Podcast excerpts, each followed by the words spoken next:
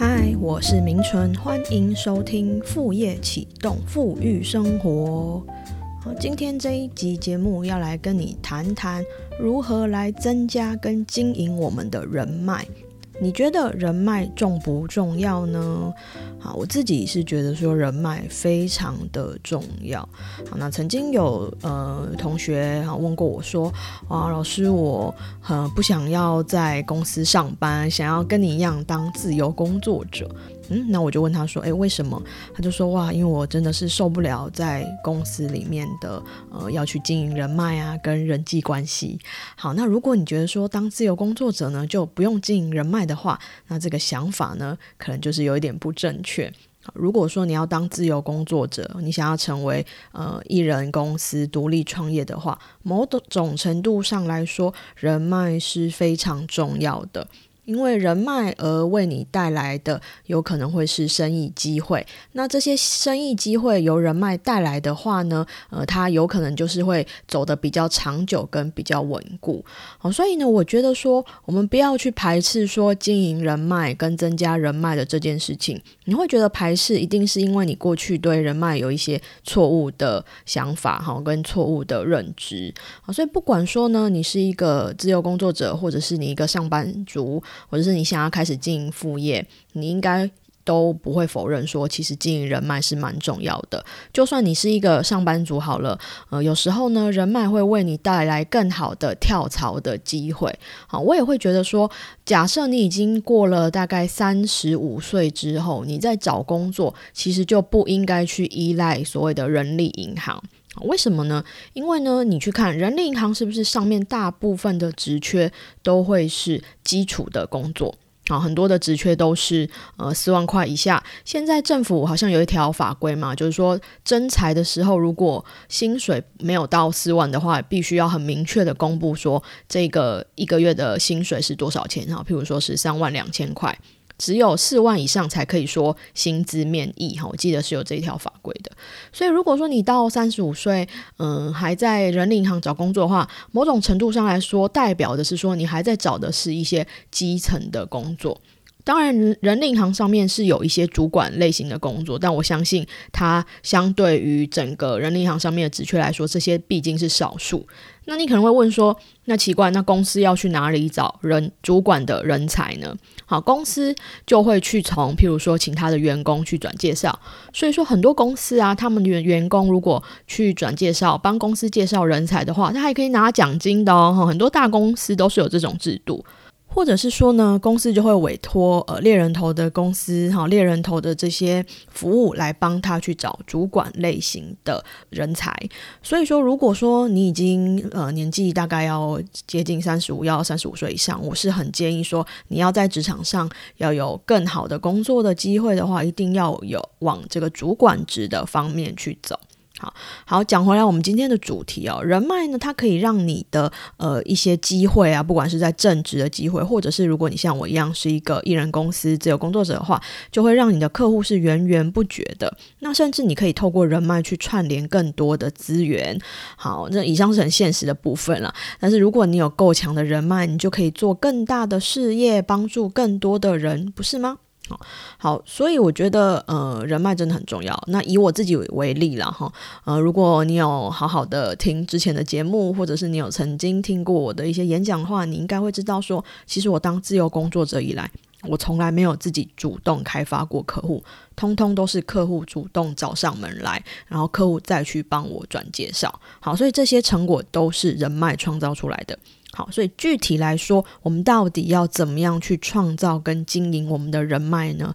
好，我来跟你一个一个分析喽，仔细听喽。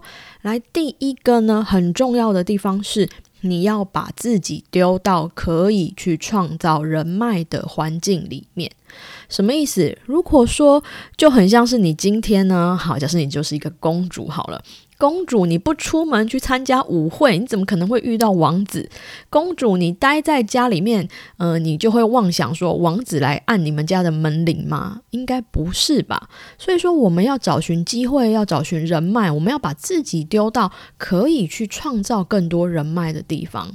啊，这个呢不是待在家的问题啦，因为现在在家呃上网也很方便啊，你在网络上也有可以跟很多人去交流。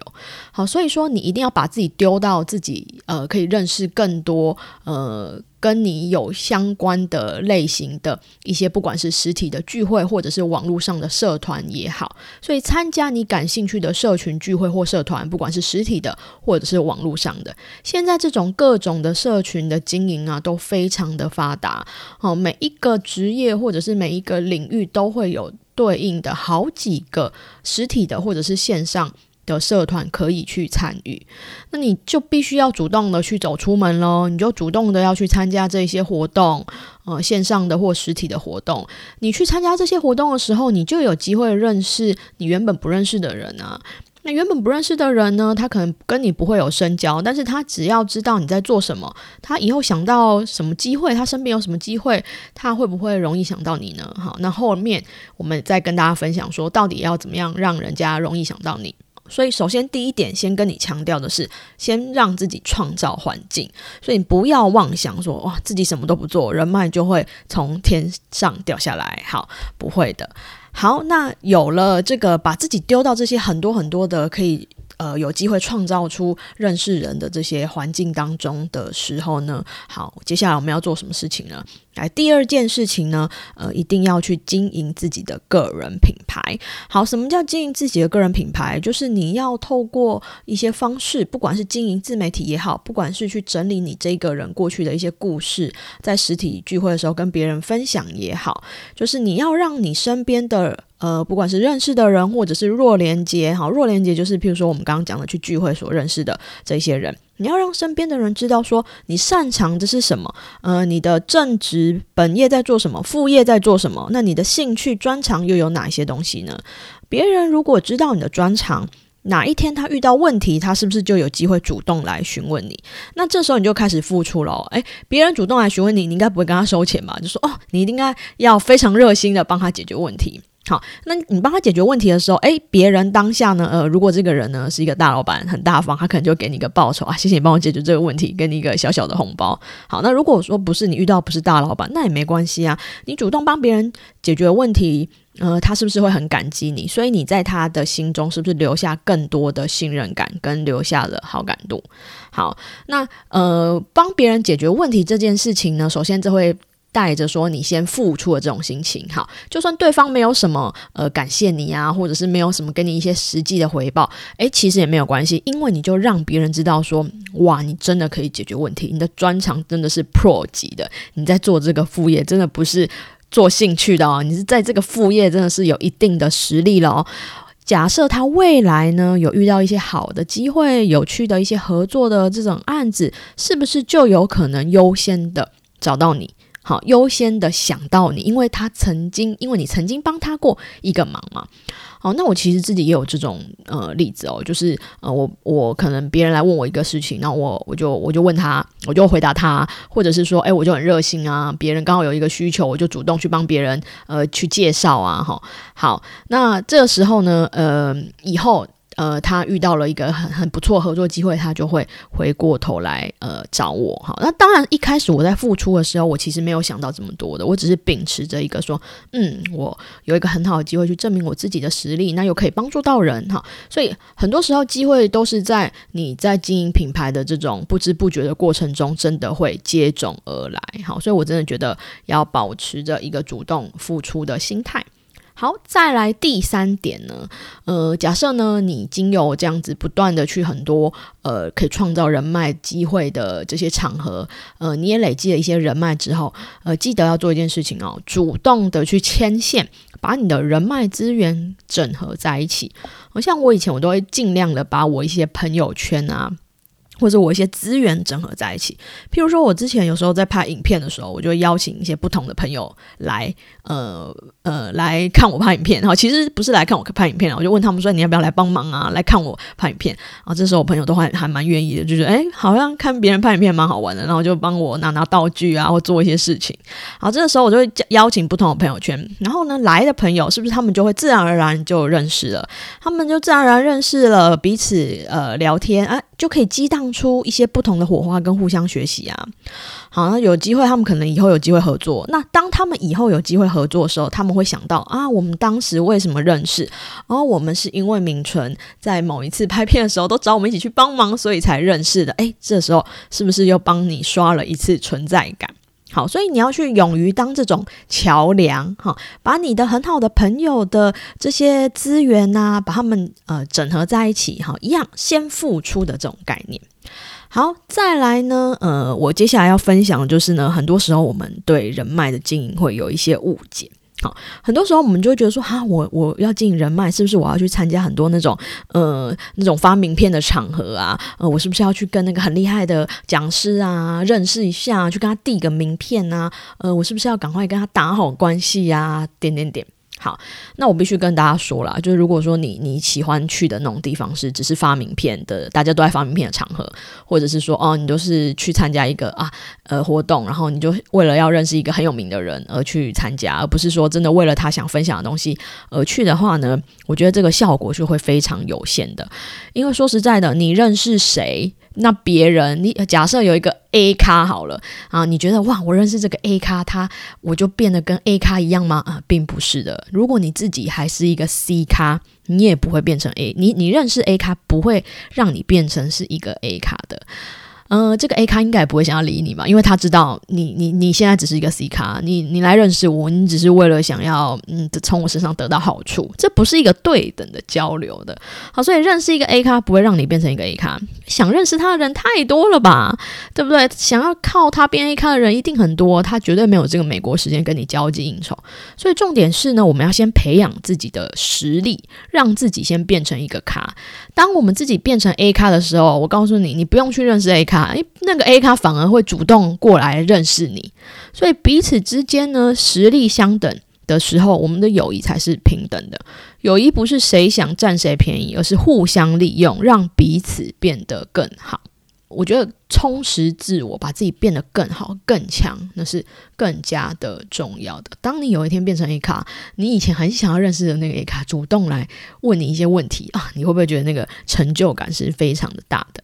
好，嗯，我自己我觉得我自己某种程度上来说，跟客户之间也都是这样子的关系。我知道客户需要我是因为他们需要我的才能，这个客户可能很有钱，但是我身上有他没有的才能，所以他愿意用钱来换取我的服务，我的时间。所以我跟他的关系，虽然他还是我客户，我对他会非常的呃以这个以客为尊的心情去来服务他，但某种程度上来说，我也会会有我专业上的坚持，我不会有那种。刻意的觉得说啊，我要呃趋炎附势的那种感觉啊，因为我知道我凭借的是我的能力。当有一天我的能力不在的时候，我在他眼里什么都不是。所以最重要的是什么？最重要的是我要维持我的实力跟我的能力，而不是说呃把这些用来学习跟维持能力的时间都把它反而花在一直不断的去跟别人交际应酬的呃那个时间上面。好，所以说有时候我的客户常常都会跟我说：“哎，那个你帮我写的东西啊，那个谁谁谁都有看过，那个某某政府高官哦都有看过，哦什么什么。”那我心里都会觉得，哦哦，好，哦好，点点点点点点，我就觉得说这个这也没什么，你知道吗？重重点是，我觉得我自己的实力，我不断不断的要一直去学习新的东西，我要去学习。呃，我还不知道的那些东西，好，然后中文的东西学不够，我现在还有在学日文嘛，然后我过去英文也还不错，呃，我可以再学更多国外的东西。重点是我要把我自己自己的实力变得更好。那我相信，如果你有这样子的心态的话，其实你就会跟你的呃客户之间会是一个比较平等的关系。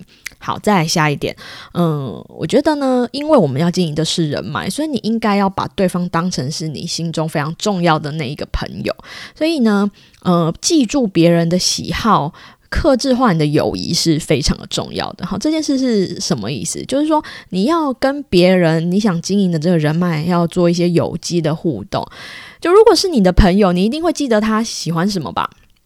对不对？你一定会记得他说他喜欢猫不喜欢狗吧？如果是你的好朋友的话，所以在经营人脉也是要这样子啊。那如果说啊哦，我记忆力没这么好，OK，那你就用你的笔记本、电子的笔记本或者是实体的笔记本，就要记下来。好，诶，最近你在跟谁聊天的时候，他有没有提到？譬如说，呃，他提。他提到他最近脊椎有一点不舒服，诶，如果你刚好看到一个这样子医疗资讯，你是不是就可以分享给他？他是不是就很感谢你？天哪，我上次随口说的这件事情，你竟然记得，而且主动提供这方面的资讯给我。